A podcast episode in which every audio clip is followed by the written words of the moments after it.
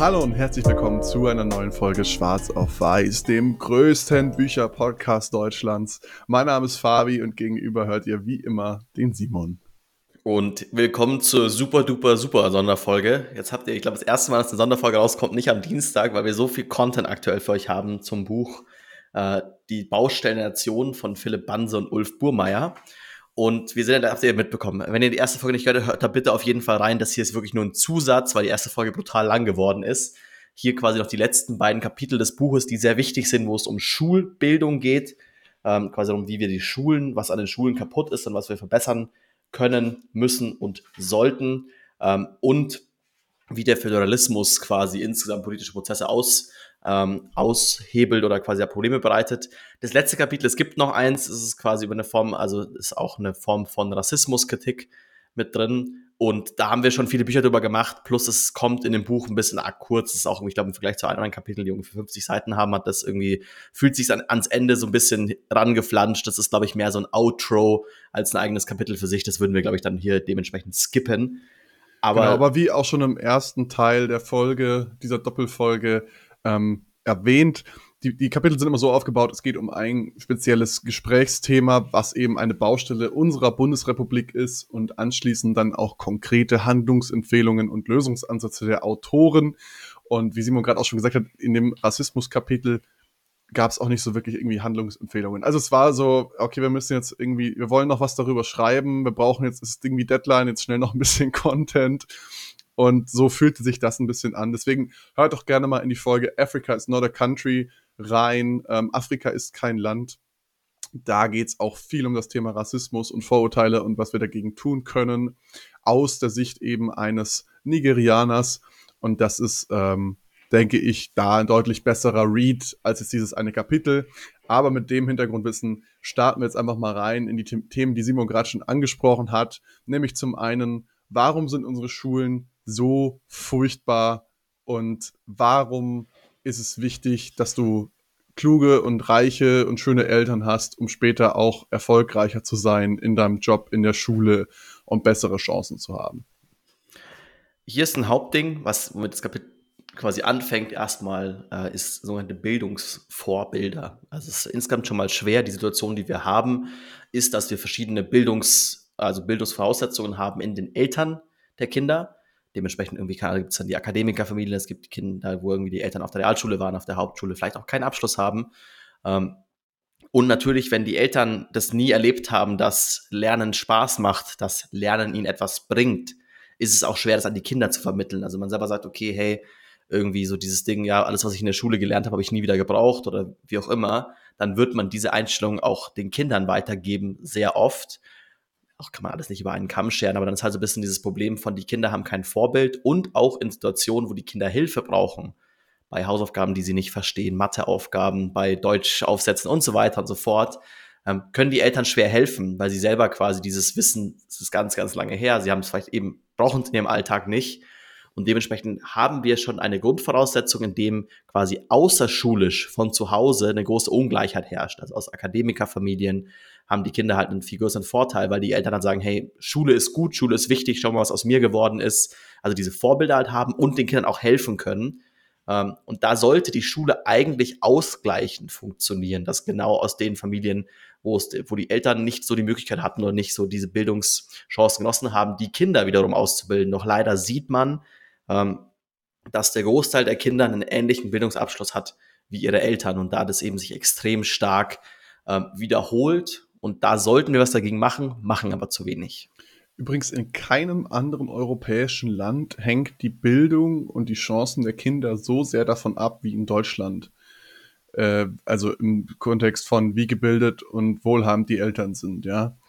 Ähm, ich kann euch zwar jetzt auch gerade nicht sagen, aus welcher Studie das kommt, aber wird hier irgendwie zitiert, vor allem auch dann später die PISA-Studie von 2001, wo man festgestellt hat, dass irgendwie in Deutschland das Bildungsniveau gar nicht so gut ist, sondern eben deutlich unter dem OECD-Durchschnitt. Also OECD ist die Organisation für wirtschaftliche Zusammenarbeit und Entwicklung.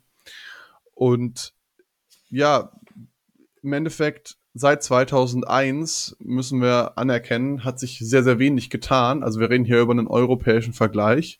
Es wurden 15-jährige Schüler untersucht in den Bereichen Lesen, Mathematik und Naturwissenschaften.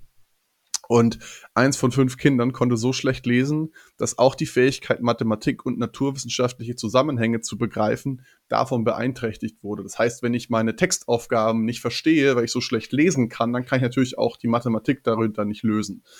So. Und warum ist das ein Problem? Wir sind wieder beim Thema Chancengleichheit und Wohlstandsversprechen aus dem vorherigen Kapitel. Eine Demokratie kann nur funktionieren, wenn der Staat sein Wohlstandsverbrechen, Versprechen, nicht Verbrechen, wenn der Staat sein Wohlstandsversprechen einlöst. Das heißt, jeder kann eben über seine eigene Leistung einen gewissen Wohlstand erreichen und in der sozialen Leiter aufsteigen. Das, was wir als American Dream kennen, als German Dream kennen, dass ihr durch eure eigene Leistung eben mehr erreichen könnt. Und das ist aber de facto, zumindest statistisch gesehen, nicht der Fall weil, wie Simon auch schon angesprochen hat, gerade eben das Bildungsniveau eurer Eltern hängt, hängt sehr stark davon ab, an welche Schule ihr kommt, ja. Ähm, euer, sag ich mal, Migrationshintergrund spielt da auch sehr stark mit rein. Ähm, zum Beispiel, ob ihr eine Gymnasialempfehlung ausgesprochen bekommt. Ja, wenn ihr auch nicht perfekt Deutsch sprecht zum Beispiel, ist es sehr unwahrscheinlich, selbst wenn ihr gute Noten habt in der Grundschule, dass ihr dann später aufs Gymnasium geht. Also auch mal da ganz kurz, ich glaube, das ist so ein ganz wichtiger Punkt, das war für mich auch extrem erschreckend. Äh, wir sprechen hier von gleich guten Kindern. Kinder, die quasi faktisch die gleichen Noten haben, werden aufgrund von Vorurteilen der Lehrer weniger oft aufs Gymnasium empfohlen als Kinder aus Bildungsfamilien, wo man irgend, also auch so im Sinn von der, der, äh, der Lehrer lernt die Eltern beim Elternabend kennen, bildet sich deshalb eine Meinung über das Kind, über die Familie und sagt auch deswegen, okay, nee, ich glaube nicht, dass das Kind aufs Gymnasium gehen sollte, obwohl das Kind die gleichen Noten hat wie ein Kind, was aus einer Familie kommt, wo die Eltern quasi den, den Lehrer am Elternabend beeindrucken. Und das finde ich ist halt schon, ist halt schon, das ist extrem krass, dass du sagst, okay, ähm, dass hier das Vorurteil der Lehrer so extrem darauf einsteigt, weil man muss sagen, durch dieses auch einen Punkt, der in dem Buch kritisiert wird, ähm, und halt auch dann in verschiedensten anderen Artikeln, auf die sich bezogen wird, ähm, durch diese frühe Trennung nach der vierten Klasse hat man diesen großes, dieses große Auseinanderkluften der verschiedenen Bildungswege, also auf, dass man nach der vierten Klasse aufs Gymnasium geht, auf die Hauptschule, Realschule. Da sind die Kinder sehr jung, es ist eigentlich sehr früh in der Bildung, in der quasi in der auch in des Erwachsenenwerdens der Kinder. Und dann werden sie schon einkategorisiert. Eigentlich ab dann ist schon sehr festgelegt, weil es ist klar möglich, irgendwie nach der Hauptschule äh, irgendwie einen M-Zweig zu machen, heißt es in Bayern dann quasi einen, einen, Mittelschulabschluss zu bekommen, dann aufs Gymnasium zu gehen. Aber das ist mit sehr viel mehr Aufwand verbunden, als quasi schon davor in diesen ähm, Schulweg geleitet zu sein. Und dass das quasi davon abhängt, was, ob der Lehrer die Eltern cool findet oder nicht, ist halt schon echt brutal unfair. Und dann ergibt sich noch ein weiteres Problem. Üblicherweise geht man ja in eine Schule oder schickt man die Kinder in eine Schule, die nah am Wohnort ist. Und gerade diese Schulen in zum Beispiel sozial prekäreren Vierteln, wo eben nicht so viel Geld vielleicht da ist, auch nicht so viel Geld in die Schule investiert sind, wird, äh, sind oft die Schulen in einem sehr schlechten Zustand, sowohl was die Gebäudetechnik angeht, die Gebäudeausstattung angeht, als auch die Lehrer, die dort unterrichten.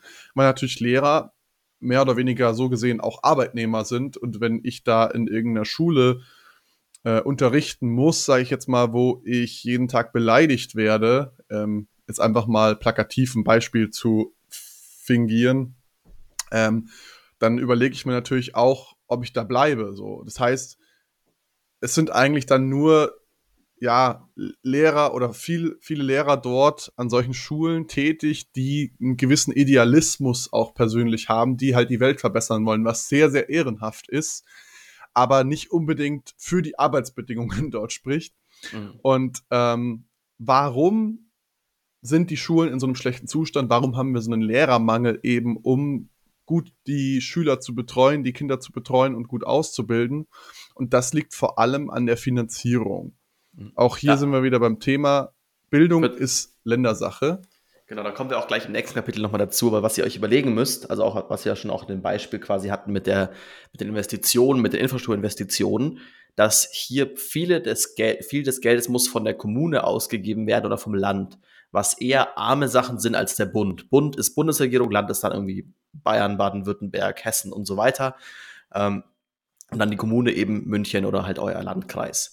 Und die Kommunen haben eh meistens schon wenig Geld. Jetzt müssen die aber sowohl den Großteil des Bürgergeldes bezahlen, als auch Brücken bauen, sollen die Schulgebäude sanieren und irgendwann geht halt den, äh, den Kommunen das Geld aus und sie können das nicht verbessern. Und vor allem das größte Problem ist, eine Kommune, die eh schon arm ist, hat, sollte eigentlich mehr Geld ausgeben für eine gute Bildung, sollte mehr Geld ausgeben für gute Schulgebäude, aber es ist halt so der Punkt, okay, wenn ich kein Geld habe, wo soll es herkommen? Und gerade die Kommunen haben, äh, ich glaube, die haben eine schwarze Null, die dürfen gar keine Schulden aufnehmen. Ähm, oder sind hoch oder nee, sorry, so rum war es. Die, die Kommunen sind hoch verschuldet äh, und können eigentlich nicht viel mehr Geld irgendwie einsammeln. Und dementsprechend ist es halt so, dass gerade in Kommunen, in, in Bundesländern, wo halt viele Probleme sind mit ungebildeten Menschen, dass die Kinder auch keine Chance haben, weil die Kommunen kein Geld haben, besser Lehrer anzuschaffen. Ähm, was da eine Sache ist, die passiert ist seit diesem 2001 PISA-Schock, und das fand ich super spannend, ähm, ist, dass viele Bundesländer quasi die Hauptschule abgeschafft haben und es quasi eine Mittelschule vereinen, also Real- und Hauptschule in einer Mittelschule. Meistens gibt es das Gymnasium immer noch, sprechen die Autoren auch an, dass es sinnvoll wäre, tatsächlich eine Schule für alle zu haben, die dementsprechend lange geht. Und was man zeigen kann, seitdem was passiert ist, dass sich die Anzahl der Menschen, die das Abitur ablegen, also den höchsten Bildungsabschluss in der Schule, ähm, verdoppelt hat. Und wie erklärt man sich das? Eben durch diese frühe Separierung sind die Kinder halt einfach in dem her, du bist einfach, du bist dumm so, du bist auf der Schule, die irgendwie so halt, du wirst eh einen scheiß Job haben, bleib auf der Hauptschule, wie auch immer. Aber wenn du sagst, okay, du packst ja alle Kinder zusammen, dann hast du halt den Vorteil für die Kinder, die schwächer sind, dass die erstens Bildungsvorbilder haben, so auf doof gesagt, die Streber in der Klasse oder die Leute, die halt irgendwie gut in der Schule sind, aber vielleicht auch ganz normale, coole Menschen, die sagen, boah, geil, mit dem gehe ich Fußball spielen, aber der ist halt krass in Mathe. Ähm, so, ich kann auch krass in Mathe sein, weil ich bin auch wie der. Ich bin auch, ich bin der gleiche Mensch, so, also das, das Vorbild ist da. Und dass die Kinder sich gegenseitig unterstützen können, dass sowohl das Kind, was quasi weniger stark in Mathe ist, halt davon profitieren kann, hey, du, mein Fußballfreund ist gut in Mathe, dann frage ich den doch mal. Und der Fußballfreund, der gut in Mathe ist, für den das, das quasi besser gebildete Kind oder das Kind, was sonst aufs Gymnasium gegangen wäre, hat den Vorteil, dass es noch mehr lernt, weil um irgendwas erklären zu können, musst du es halt doppelt und dreifach gecheckt haben. Das kennt ihr sicher auch, wenn ihr irgendwie mal ein Thema erklären müsst. So, dann habt ihr es erst richtig irgendwie verstanden. Und das fand ich ganz spannend, dass an diese Gemeinschaftsschulen, wo ich lange mir dachte, ja, okay, gut, jetzt labeln wir halt Hauptschule auf einen anderen, auf einen anderen Namen irgendwie um, ähm, scheinen doch sehr gute Ergebnisse zu erzielen, weil eben die Kinder nicht so früh aufgeteilt werden, in, hey, du bist intelligent und du nicht. So, jetzt ist es so, dass zum Beispiel im Bundes, in der Bundesrepublik geografisch gesehen in manchen Bundesländern zum Beispiel mehr benachteiligte Kinder oder aus sozial schwachen Familien leben und in anderen Bundesländern eher weniger. Aber wie schon gerade angesprochen, Bildung ist halt Ländersache so. Und wenn der Bund jetzt dafür etwas tun wollen würde, dann hat er dazu eigentlich erstmal gar keine so einfache Möglichkeit. Selbst wenn er irgendwie Geld ausgeben wollte, kann er nicht einfach sagen, boah, ey, du bist jetzt eine, eine Schule in Gelsenkirchen, so, du kriegst jetzt von mir irgendwie mal hier 10 Millionen, um das Gebäude komplett zu sanieren und irgendwie bessere IT-Infrastruktur anzuschaffen, sondern er kann das nur über sogenannte Sonderprogramme tun. Das heißt eben zum Beispiel ähm, so Events oder sowas, ja. Und alles andere ist eben Ländersache. Und die Länder, die erste Bundesländer organisieren ihre Schulen durch die sogenannte Kultusministerkonferenz oder auch lang gesagt Ständige Konferenz der Kultusminister der Länder in der Bundesrepublik Deutschland. Und das ist de facto das zentrale Organ, obwohl es eigentlich gesetzlich gesehen gar kein Organ ist, das es gibt so. Äh, das ist de facto gesehen das zentrale Organ was den entscheidenden Einfluss hat auf alles, was in unseren Schulen passiert und was Bildungspolitik der Länder angeht. Das heißt, die Kultusministerkonferenz regelt zum Beispiel, wie Länder ihre Abschlüsse, also Abitur zum Beispiel, gegenseitig anerkennen und führt dann auch gemeinsame Standards im Zweifelsfall ein. Und ähm, ja, die organisieren sich mehr oder weniger selber.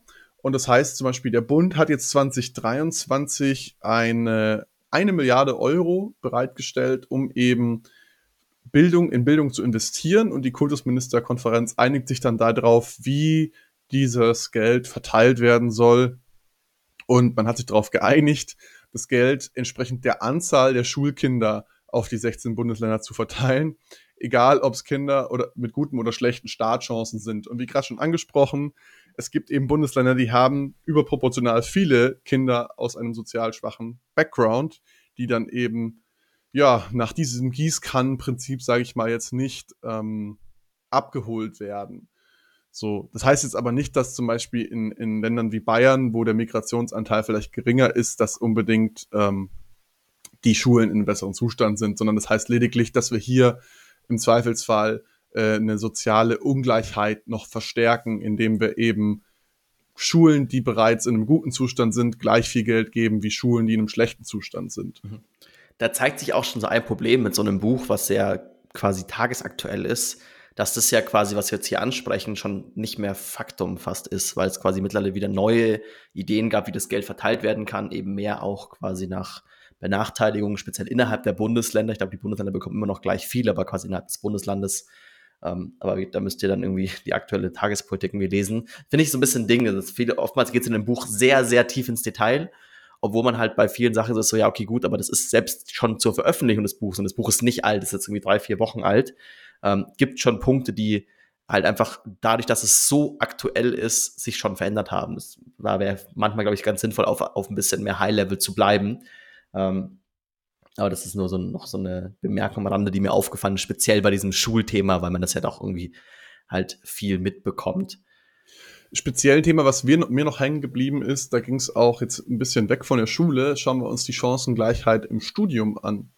Weil viele Studien Gänge verlangen ein sogenanntes Pflichtpraktikum während des Studiums oder vor, vor dem Studium, was man nachweisen muss. Und das, das Fiese oder perfide bei diesem Pflichtpraktika ist, dass da der Mindestlohn nicht gilt. Das heißt, theoretisch kann äh, der Arbeitgeber euch für dieses Praktikum 0 Euro bezahlen. Und das heißt eigentlich de facto, wenn ihr so ein Praktikum machen müsst und ähm, kein Geld verdient in der Zeit, könnt ihr euch das vielleicht gar nicht leisten, weil ihr Miete bezahlen müsst, weil ihr irgendwie Essen bezahlen müsst. Als Student hat man ja grundsätzlich sowieso nicht allzu viel Geld zur Verfügung. Das heißt, wenn ihr jetzt nicht gerade Eltern habt, die euch da vielleicht mitfinanziert, dann wird es sehr, sehr schwierig, irgendwie überhaupt so ein Studium zu machen. Ja. Ähm, und genau, dann ist es für diese Berufe auch wiederum wichtig, weil du dann teilweise in, halt in bestimmten Berufen danach keinen Job bekommst, wenn du nicht dementsprechend viele Praktikas hast. Und da beißt sich halt so die Katze in den Schwanz, weil sich auch da wieder mit quasi halt einen, ähm, eine Gruppe wieder eigentlich gleich und homogen bleibt, die halt sagt, okay, ja gut, wir sind hier irgendwie alles aus gutem Background, so wollen wir auch, also es wird nicht aktiv gesagt, wir wollen nur Leute aus gutem Background, aber es ist halt so ein Filtermechanismus, der halt sagt, okay, wenn du dir halt nicht leisten kannst, dass deine Mama deine Miete zahlt, so, dann wirst du diesen Job nie bekommen, weil du halt dementsprechend viele Pflichtpraktika vorweisen musst. Ähm, das ist auch was, an dem man in Fall schrauben sollte. Der einfachste Punkt wäre einfach zu sagen, okay, gut, ähm, Pflichtpraktika sind auch im Mindestlohn eingeschlossen. So, dann würde man irgendwie bei einer 40-Stunden-Woche, was sind das, 12 Euro Mindestlohn aktuell, so kommt man auch auf ein Geld, wo man sagt, okay, man kann damit dann vermutlich sein Studenten-WG-Zimmer weiterhin bezahlen. Ja, oder zumindest eben, dass man das, dass man das nach unten hin abfängt und halt keine ähm, umsonst Praktika mehr erlaubt oder so. Ähm, was ich auch noch spannend fand, übrigens, die einzigen zwei Bundesländer, die im Durchschnitt besser waren als der OECD-Durchschnitt, sind Bayern und Baden-Württemberg. Und ich kann mich noch an unsere eigene Schulzeit erinnern. Da gab es oft irgendwie so dieses Thema, gerade ums Abitur rum, jetzt bei uns Schülern damals, dass es irgendwie unfair ist, wenn ich dann in Berlin mein Abi mache und so und das viel, viel leichter ist und dann komme ich nach Bayern zum Studieren. Ähm, als wenn ich hier in, in München zum Beispiel geboren und aufgewachsen bin und hier mein Abi gemacht habe und dann in München studieren will weil einfach das Abitur schwieriger ist. Und auch da gibt es jetzt das eben. Das ist auch so eine Kinderlogik, weil eigentlich ist es halt viel geiler, mehr zu lernen und irgendwie besser ausgebildet zu sein. Also halt so, ja, hä, wieso ist das schwieriger? Ist doch doof. Irgendwie, also eigentlich macht es eigentlich gar keinen Sinn, weil es ist natürlich super für die Kinder, die in diesen Bundesländern sind, dass sie am Ende besser ausgebildet aus der Schule gehen hat aber eben auch den Nachteil, dass ich dann eben auch nicht hier in München bleiben kann, wenn ich das studieren möchte, was ich studieren möchte, weil vielleicht die Competition sehr hoch ist und das Einzige, was angeschaut wird, eben der Notendurchschnitt ist. Also doch lieber aber, ungarische Naturwissenschaft, äh, Kulturwissenschaften irgendwo. aber im Wesentlichen ähm, der Handlungsbedarf daraus ist auch klar. Wir brauchen einheitliche Bundesstandards eben, was das Abitur angeht. Und ich glaube, da hat sich mittlerweile, ich meine, Simon und ich, wir haben 2000 14, 13, 14. 2014 Abitur gemacht. Da hat sich mittlerweile, glaube glaub ich, auch einiges getan, um eben da ähm, den Schülern zumindest, was das Abitur angeht, mehr Chancengleichheit zu ermöglichen. Mhm.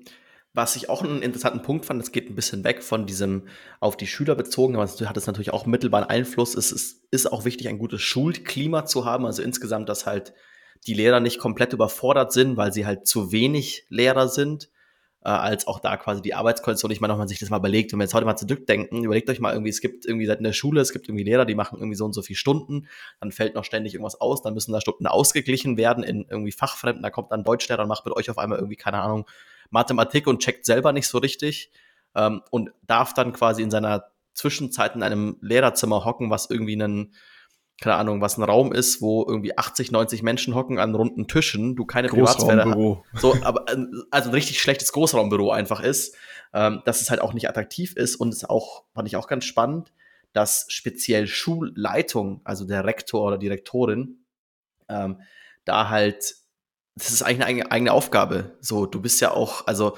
Management ist eine andere Aufgabe als Programmierer sein. So, genauso ist halt eine Schule leiten, ist ja effektiv ein personaler Job.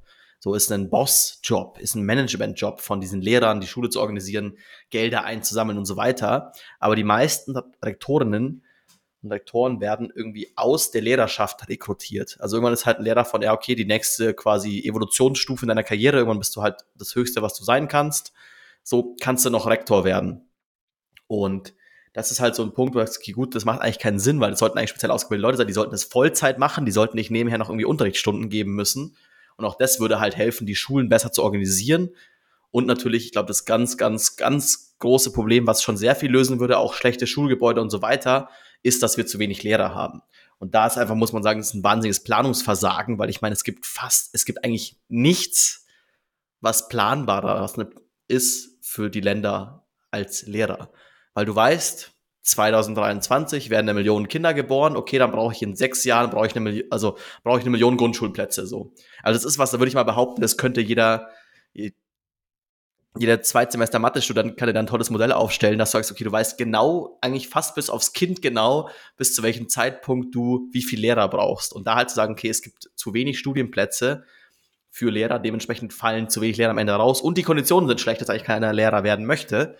Ähm, ist halt so ein Punkt, wo es geht, das ist, das ist halt extremes Planungsversagen und da kann man was nicht einfach, weil das kostet viel Geld. Also Mitarbeitergehälter sind natürlich viel Geld für, für den Staat, ähm, aber halt sehr simpel. Eigentlich kann man das verändern. Okay, gut, wir machen halt, wir erlauben mehr Leute für Studium, dementsprechend haben wir mehr Lehrer und man kann es halt sehr gut vorplanen, dass man da halt sagt, okay, gut, ähm, das wurde verpasst, ist halt schon echt ein grober Schnitzer. Ja, du sagst planen, aber es ist tatsächlich auch hier wieder Thema Digitalisierung, dem Staat einfach nicht möglich, diese Daten überhaupt zu haben, weil es eben kein zentrales Register gibt, wie viele Dazu nochmal Folge ein, Teil 1 dieser Folge. genau. ähm, hört da gerne nochmal rein zum Thema Digitalisierung. Und wir haben gerade schon Arbeitsbedingungen angesprochen von Lehrern. Und üblicherweise sind Lehrer ja verbeamtet. Das heißt, Beamte zahlen nicht in die Rentenversicherung rein und bekommen keine Rente, sondern werden direkt aus Steuergeldern äh, eine Pension erhalten, wenn sie in den Ruhestand gehen. Übergangsmeister am Start. Im nächsten Kapitel die Rente. I try, I try my best. Das heißt, genau, im nächsten Kapitel, Simon hat es gerade gesprochen, geht es um die Rente und das heißt treffenderweise arbeiten bis zum Umfallen. Und warum, da kommen wir gleich drauf zu sprechen. Aber wenn ihr euch aus dieser Folge eins mitnehmt, dann das. Die Rente ist weder sicher, noch wird sie euch zum Leben reichen, noch wird sie irgendwie ähm, angenehm oder frühzeitig zu euch kommen, ja. Also ihr werdet wahrscheinlich sehr, sehr alt sein, bis ihr Rente bekommt. Ihr werdet sehr, sehr wenig bekommen und das wird euch nicht dafür reichen, den Lebensstandard zu halten, den ihr aktuell pflegt. Deshalb mein Appell, kümmert euch jetzt darum, auch wenn ihr noch jung seid, auch wenn ihr nur kleine Beträge habt, die ihr irgendwie wegsparen könnt, kümmert euch frühzeitig drum, damit ihr am Ende nicht das böse Erwachen habt. Ist auch ein Teil dieses Kapitels, wo quasi ein bisschen Empfehlung gegeben wird, wie man für die Rente vorsorgen kann, quasi da in, investieren kann. Ähm, würden wir gar nicht so tief drauf eingehen, gibt es andere Bücher, die sich da mehr mit beschäftigen, wie ihr irgendwie ETFs investiert und so weiter und so fort. Ähm, aber erstmal interessant und wichtig, glaube ich, ähm, ist, wie die Rente zusammengesetzt wird. Und das ist super duper komplex. Ähm, und zwar gibt es verschiedenste Rentenpunkte. Ähm, und also quasi es gibt insgesamt fünf Faktoren, vier Faktoren. Ähm, der erste Faktor ist halt quasi erstmal, was in die Rente einzahlt. Und da geht es quasi um einen Rentenpunkt. Es gibt ein Durchschnittsgehalt, quasi was festgesetzt wird. Und wenn ihr mehr, wenn ihr genau dieses Durchschnittsgehalt verdient, bekommt ihr einen Rentenpunkt für dieses Jahr gut geschrieben. Weil ihr, ihr nämlich mit eurem Gehalt auch Sozialabgaben abführt mhm. und da ist eben auch die Einzahlung in die Rente mit dabei. Und dieses Durchschnittsgehalt ist quasi auch dann die durchschnittliche Einzahlung in die Rentenversicherung. Genau. Und wer mehr einzahlt, bekommt auch mehr raus. Also wenn ihr quasi mehr einzahlt, bekommt ihr mehr Punkte. Wenn ihr weniger einzahlt, bekommt ihr weniger Punkte. Ähm, dann gibt's den zweiten Faktor, den Zugangsfaktor. Geht es darum, wann ihr in die Rente eintretet. Also ob ihr quasi exakt, ich glaube aktuell, wir beide müssten nach aktuellem Gesetzesstand bis 67 arbeiten, um dann quasi mit 67 in die Rente einzu, äh, einzusteigen, dann würden wir quasi diesen Faktor 1 bekommen, dass wir genau zu diesem Zeitpunkt quasi das, die vollen Punkte bekommen. Wenn man sagt, man entscheidet sich früher zu gehen, dann wird es zum Beispiel für ein Jahr früher mit 0,96 werden einem quasi werden einem 4% abgezogen.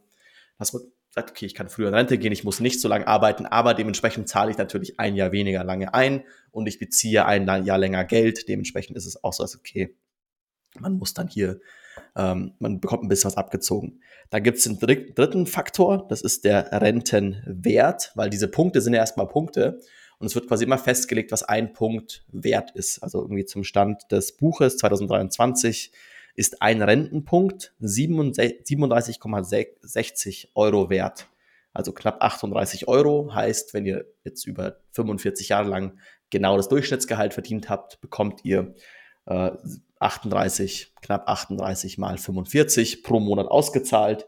Und das wären dann 1692 Euro brutto, die ihr nochmal versteuern müsst. Also kommen ungefähr so 1,3, 1,4 netto irgendwie raus. Ähm, dann gibt's noch mehr Punkte. Den vierten Faktor ähm, ist quasi noch, ähm, warum ihr in Rente geht. Da muss ich zugeben, das habe ich nicht ganz gecheckt. Irgendwie so richtig irgendwie erklärt. Ich fand es zwar ein bisschen zu wenig erklärt auch, aber ähm, ist quasi, ob ihr da quasi, ob ihr voll reingeht oder irgendwie in Frührente. Also es entscheidet sich, unterscheidet sich anscheinend nochmal zu diesem Frühjahrs, also zu diesem Abzug davor. Das sagt, ihr könnt irgendwie in Frührente gehen und dann ist es auch mal irgendwie bis zu nur die Hälfte oder was ihr bekommen würdet. Aber was sich halt zeigt, das Rentensystem erst komplex und zweitens war so ein bisschen die Aussage, was quasi damit kommen sollte. Es hat nichts mit eurem letzten Gehalt zu tun. Also es geht quasi um die ganze Lebensarbeitszeit, was ihr da eingezahlt habt. Und was wichtig ist, ähm, dieses Einzahlen ist kein Einzahlen auf ein Sparbuch. Gibt es diesen Generationenvertrag, ähm, heißt quasi, das Geld, was ihr jetzt ausgebt, ihr gebt quasi ein Euro in das Rentensystem, das wird sofort wieder ausgegeben, quasi an einen Rentner, der jetzt gerade Rente bezieht. Das ist quasi so ein durchlaufendes Geld, für was halt der Staat irgendwie halt garantiert, dass es irgendwie halt bleibt. Heißt jetzt halt quasi nicht in euren eigenen Pot ein, hat irgendwie Vor- und Nachteile, hatte vor allem am Anfang den Vorteil, dass halt dieser Pot nicht aufgebaut werden muss. Aber wenn ihr natürlich sagt, okay, gut, ähm, ich habe jetzt halt schon, wenn das Rentensystem eingeführt wurde, ich habe jetzt schon Leute, die schon irgendwie 60 sind, die sollen in zwei Jahren irgendwie Rente bekommen, ähm, dann ist, wäre das Geld noch nicht da gewesen. So kann man sagen, man kann es quasi aufteilen. Und das große Problem, was am Rentensystem ist und was das Rentensystem aktuell und auch in Zukunft äh, quasi in den Ruin treibt, ist, dass wir nicht mehr genug Kinder haben. Wir haben nicht mehr genug Leute, die geboren werden, die in die Rente einzahlen und vor allem jetzt mit der Babyboomer-Generation mehr und mehr Menschen, die aus der Rente bezahlt werden müssen. Heißt im Vergleich zum damals, als die Rente eingeführt wurde, haben sechs Arbeitnehmer einen Rentner finanziert und mittlerweile sind es nur noch zwei heißt natürlich, dass sowohl der Rentner eigentlich weniger Geld bekommt und die Arbeitgeber mehr einzahlen müssen, also dieses System mehr und mehr knirscht und es halt vermutlich irgendwann implodieren wird, speziell jetzt, wenn die Babyboomer wegfallen, weil halt die, weil zu wenig Leute einzahlen können. Auch jetzt ist es schon so, dass die Rente aus Steuern quersubventioniert wird mit 200 Milliarden. Das ist der 100. größte, 200 Milliarden. Das ist 100. der 100 Milliarden. 100 Milliarden. Oh, da habe ich jetzt habe ich einen Schnitzer drin. Aber es ist der größte einzelne Posten im Bundeshaushalt ist quasi die Rente zu retten, jetzt schon. Und der Großteil der Babyboomer sind noch nicht in Rente. Also da kommt noch ein ganz schöner Knall auf uns zu. So, was kann man jetzt, was sind die Stellschrauben, an denen man jetzt arbeiten kann, um eben diese Lücke von den 100 Milliarden potenziell eben, das sind die 200, die du gerade gemeint hast, wenn wir das weiter so laufen lassen, potenziell wären es mal 200 Milliarden, die wir aus dem Bundeshaushalt, den wir auch schon in der letzten Folge thematisiert haben, also den Überschuss, den die Bundesrepublik in einem Jahr hat, den wir ähm, da zuführen müssen. Und der Bundeshaushalt hat ungefähr 400 bis 500 Milliarden aktuell. Das heißt, wir würden fast die Hälfte des Haushalts dann für die Rente noch on top zufinanzieren müssen, weil die Rentenkasse an sich das nicht alleine tragen kann. Plus der Haushalt wird schrumpfen, weil es zahlen ja weniger Leute ein. Also es ist halt so ein, genau. das ist halt so ein Doppelfuck ab. Genau. So das, was heißt, was sind jetzt die Stellschrauben, an denen wir stellen können, um das zu verhindern? Zum einen, wir werden als Gesellschaft immer älter. Das heißt, was wir machen können, um zu verhindern, dass eben viele Menschen lange Rente beziehen, ist, wir erhöhen die Arbeitszeit. Aktuell ist das äh, mit 67 vorgesehen, dass ihr in Rente geht, beziehungsweise wenn ihr 45 Jahre gearbeitet habt, dann eben nach 45 Jahren Erwerbstätigkeit. Man könnte jetzt zum Beispiel diese Grenze erhöhen auf 70. Wie gesagt, die Lebenserwartung steigt. Ich sage jetzt mal, Schreibtischjobs, wie Simon und ich sie ausüben, sind jetzt körperlich nicht so schlimm wie jetzt zum Beispiel vielleicht der Fliesenleger. Das heißt, es wäre theoretisch denkbar, dass wir das auch nur 70 noch machen können. Ähm, und entsprechend würde so verhindert werden, dass zu viele Menschen zu lange eben Rente beziehen. Ich sag mal, wenn die durchschnittliche Lebenserwartung ist, glaube ich, bei 78 aktuell für Männer und bei 81 für Frauen oder so. Wenn ihr da die genauen Zahlen habt, dann schreibt es auch gerne in die Kommentare. Ähm, und das heißt, wenn ich dann drei Jahre später in Rente gehe, beziehe ich natürlich auch drei Jahre weniger Rente jetzt auf den Gesellschaftsdurchschnitt gesehen. Entsprechend würde das viele, viele Milliarden einsparen, diese Möglichkeit, diese Stellschraube. Eine andere Stellschraube wäre zum Beispiel, wie wir auch schon besprochen haben, die Renten abzusenken. Wir haben gerade besprochen, wie, wir die Rente, wie wird die Rente berechnet. Man könnte jetzt hergehen und zum Beispiel einfach das Rentenniveau reduzieren, dass man eben nicht dieser Durchschnittsrentner 1600 Euro im Monat bekommt, sondern vielleicht nur noch 1400 Euro im Monat bekommt. Ähm, das Problem dabei ist aber, dass e-, eben in Deutschland auch gerade sehr, sehr viele Rentner deutlich weniger Rente bekommen als dieser Durchschnittsrentner und das eben hinten und vorne nicht zum Leben reicht leider. Das heißt, die Option fällt eigentlich aus politischer Sicht sowieso schon mal weg, weil es gibt ungefähr 20 Millionen Rentner in Deutschland. Und wenn irgendein Politiker was von Rentensenkungen ähm, erzählt, dann wird er sicherlich nicht ins Amt gewählt werden. Dann gibt's noch eine dritte Stellschraube und die ist natürlich ebenso unattraktiv, weil, wie Simon auch schon angesprochen hat, gibt's ungefähr 40 Millionen Erwerbstätige in Deutschland. Und die Stellschraube wäre sozusagen die Rentenbeiträge, die diese Erwerbstätigen schultern müssen, zu erhöhen, um eben mehr Geld in die Kassen zu bekommen, was wiederum dann an Rentner ausgeschüttet werden kann. Aber auch das ist natürlich nicht attraktiv, weil wenn jemand von Erhöhung der Rentenbeiträge spricht, wird er ebenfalls nicht ins Amt gewählt. Das heißt, wir haben eigentlich ein riesiges Problem, weil wir können weder die Beiträge erhöhen, noch die Ausschüttungen reduzieren und wir können eigentlich auch nicht verlangen, dass die Menschen bis 70 arbeiten, so. Also, was ist die Lösung für dieses Dilemma? Ja, das ist gleich so. Also, als wichtigstes erstmal, was habe ich auch angesprochen, man muss sich erstmal klar machen, es gibt in dem aktuellen System keine Lösung. Ist einfach nicht möglich, weil wir können halt irgendwie am Ende kann man nicht sagen, okay, ich nehme den Leuten noch mehr von ihrem Gehalt weg, eben und auch Rentner, also leben eh, eh schon viel in Altersarmut so.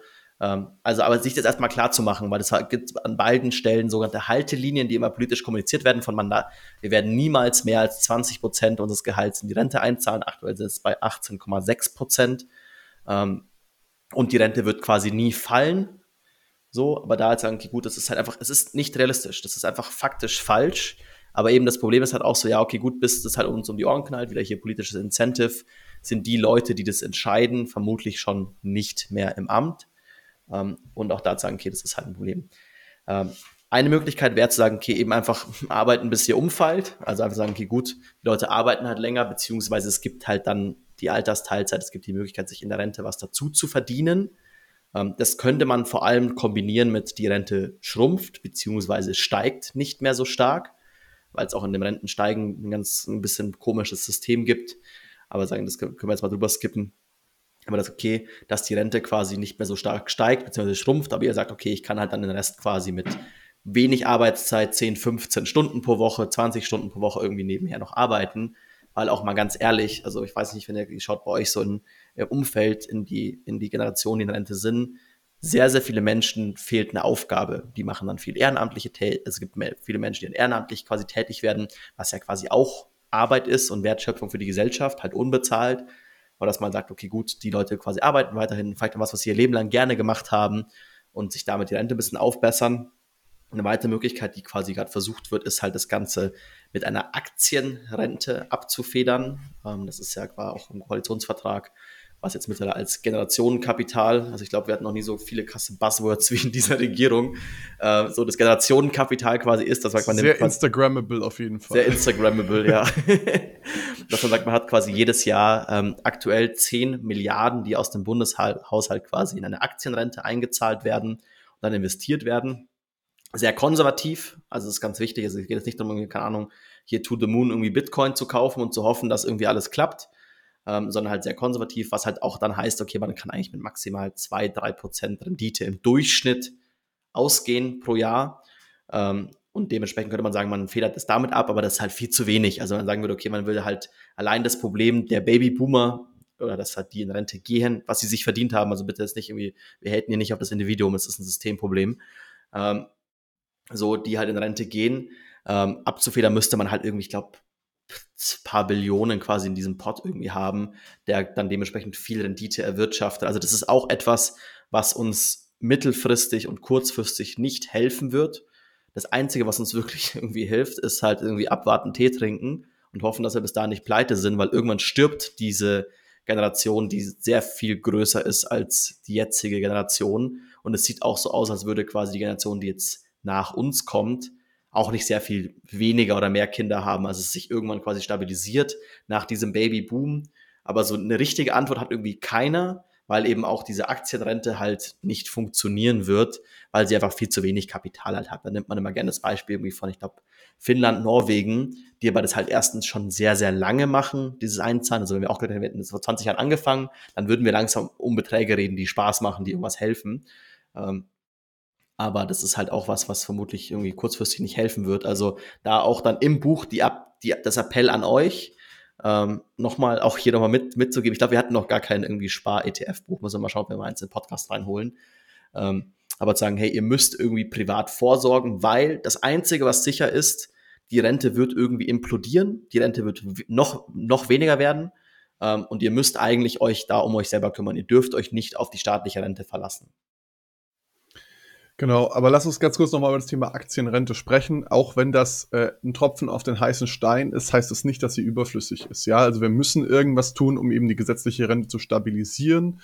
Und auch wenn das jetzt nicht so funktioniert, wie wir uns das erhoffen, weil da zu wenig Geld zur Verfügung gestellt werden kann, etc., heißt das nicht, dass das überflüssig wird, weil das ist eine Investition in 40, 50 Jahren, die sich lohnt, wird jetzt aber nicht unmittelbar dieses Problem beheben, was wir haben, wenn die Babyboomer-Generation, die eine sehr geburtenstarke Generation ist, in Rente geht. Trotzdem muss es gemacht werden. Es muss der Startschuss gesetzt werden. Es muss irgendwie Geld investiert werden von staatlicher Seite. Ich meine, andere Länder machen das auf staatlicher Ebene. Schweden zum Beispiel. In Amerika ist das eher im Privaten, dass dann Unternehmen oder, ähm, wie soll ich sagen, Gewerkschaften oder so Pensionskassen haben. Eben zum Beispiel die Polizeigewerkschaft hat eine Pensionskasse, wo dann Geld investiert wird an der Börse langfristig. Und eben genau diese Art Absicherung brauchen wir, damit eben Rentner in Zukunft auch von der wirtschaftlichen Entwicklung profitieren können, direkt eben. Was auch noch angesprochen wird als Lösung, ähm, ist zu sagen, hier einfach die Basis der Menschen, die in die Rente einzahlen, zu vergrößern, weil aktuell ist es halt so, dass vor allem alle Staatsbeamte, also alle Menschen, die Beamte sind, zahlen nicht in die staatliche Rente sondern eine Pension, äh, beziehungsweise bekommen eine Pension. Äh, das ist ein anderes System, das zahlt der Staat quasi direkt als quasi als Ausgabe. Und da ist halt auch die Frage, okay, gut, wieso ist speziell der Staat, die Menschen, die sich um die Rente kümmern, wieso zahlen die nicht in die Rente ein? Also wieso, die haben eigentlich kein Incentive, das System zu verbessern, weil sie davon selber eh nicht betroffen sind. Ähm, sagen, dass man das quasi macht und das gleiche mit Selbstständigen auch, dass Selbstständige quasi auch in die Rente einzahlen müssen. Ähm, auf der anderen Seite wird auch das das Problem nicht lösen und es halt das Hauptding ist einfach, okay, gut, ähm, ihr müsst für euch erkennen, ihr müsst privat vorsorgen. Die Rente ist einfach nicht sicher, auch wenn es immer wieder propag äh, propagiert wird.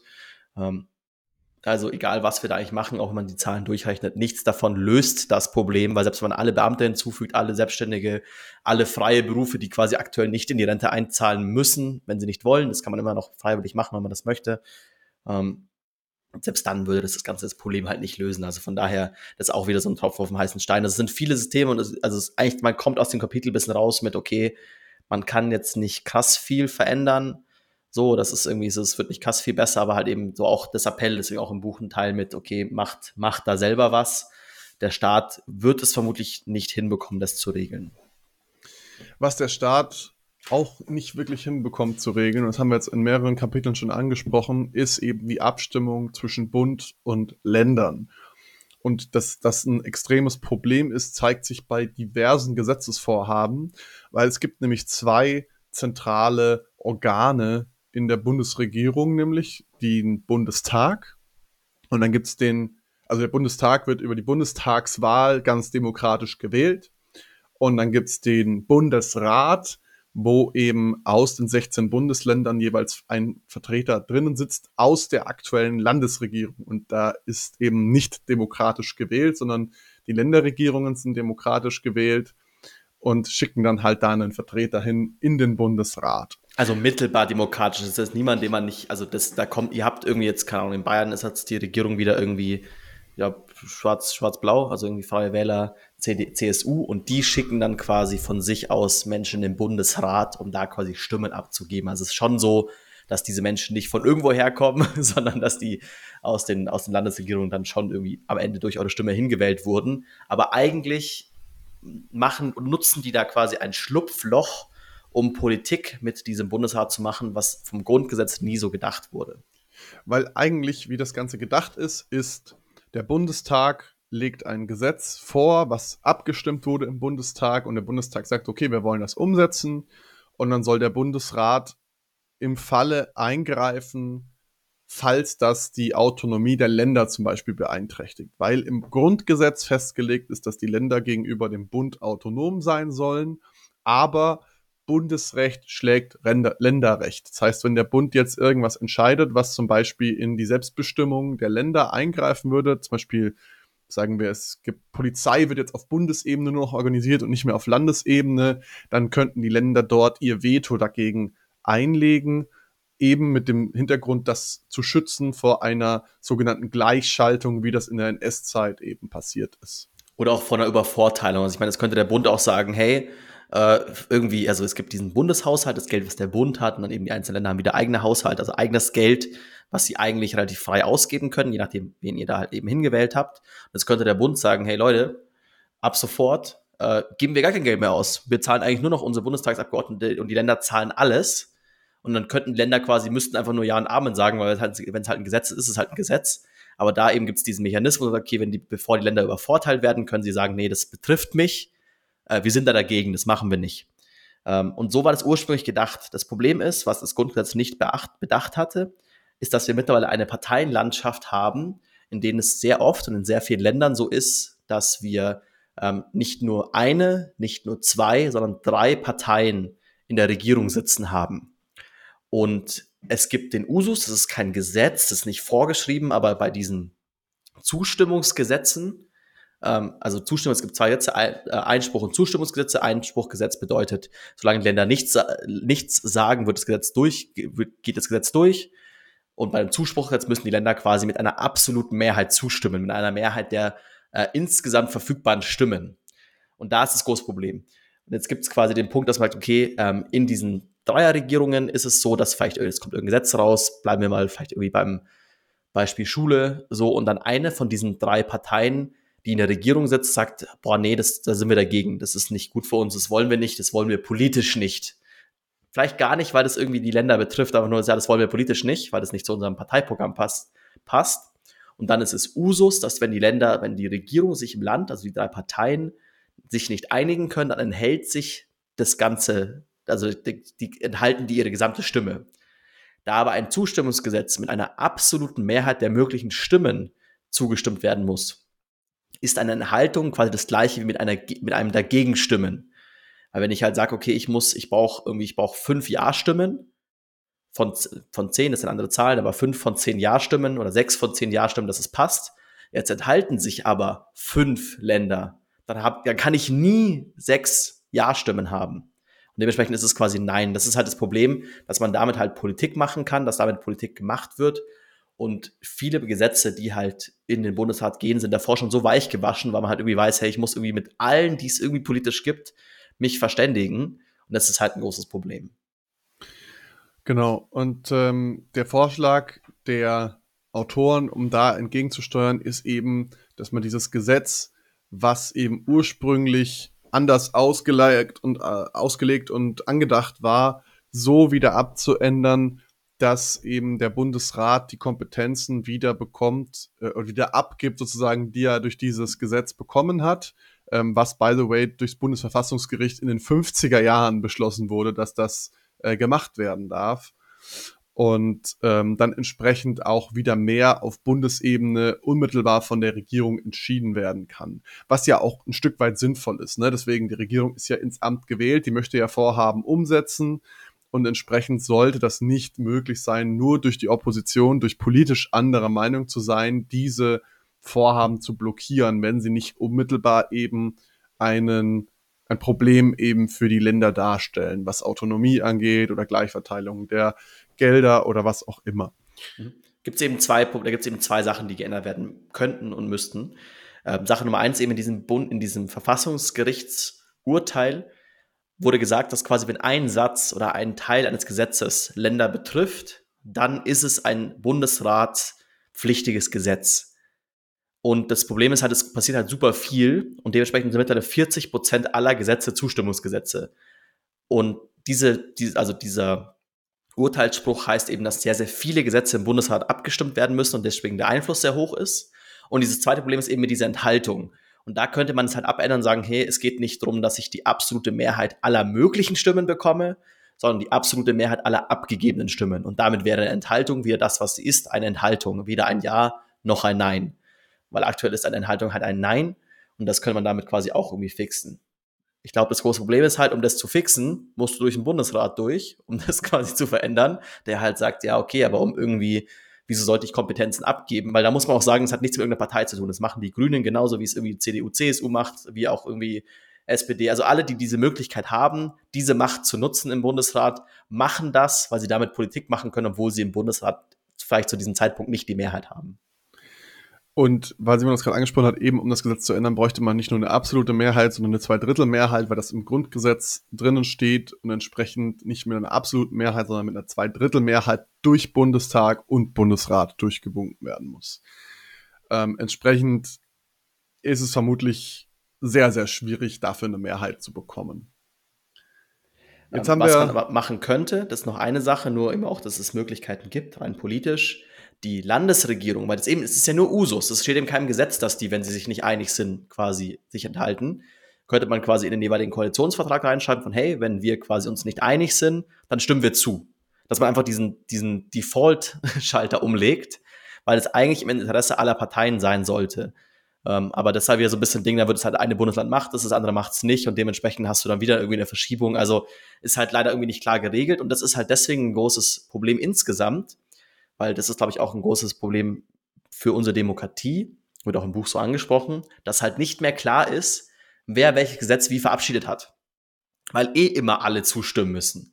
Also zum Beispiel aktuell ist es so, wir haben halt eine, eine Ampelregierung, aber in den meisten Bundesländern sitzt halt mittlerweile auch die CDU in der Mitte in der Regierung, heißt bei diesen ganzen Zustimmungsgesetzen, bei 40 Prozent aller Gesetze, müssen eigentlich alle Parteien, die irgendwie verfügt, die es irgendwie gibt, gemeinsam irgendwie halt ähm, da sich einigen, was halt heißt, jedes Gesetz ist komplett weich gewaschen, du hast, du siehst keine politische Schriftart mehr. Also du weißt halt nicht mehr, ah, das hat irgendwie damals irgendwie, das haben damals die Grünen verkackt so, das hat damals die FDP verkackt oder irgendwie CDU, CSU, wie auch immer, weil halt irgendwie eh immer alle beteiligt sind. Und das ist halt für den Bürger total schlimm, weil du halt das Gefühl hast von, es ist eh egal, wen ich wähle, da wird meine Meinung wird nicht durchgesetzt, weil das ist eigentlich das, was man möchte. Man möchte sagen, okay, ich wähle jetzt irgendwie oder mir gefällt die aktuelle Regierung nicht, dann wähle ich eine neue und dann verändert sich was da aber immer alle auf alles zustimmen müssen, kann sich nichts verändern, weil alle immer den Minimalkonsens finden. Und deswegen ist es auch was, was die Autoren als sehr schädlich für unsere Demokratie sehen.